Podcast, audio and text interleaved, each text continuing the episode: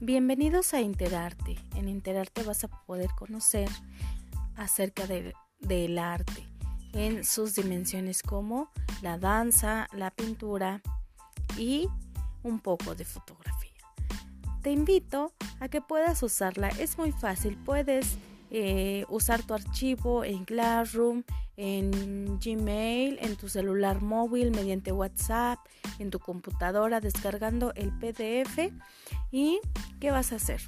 Vas a darle clic en la imagen que tú quieras o en el tema que más te interese. Dándole clic, le vas a dar abrir hipervínculo y te va a abrir en la página donde tú desees consultar. Te deseo mucho éxito y disfruta de esta aplicación.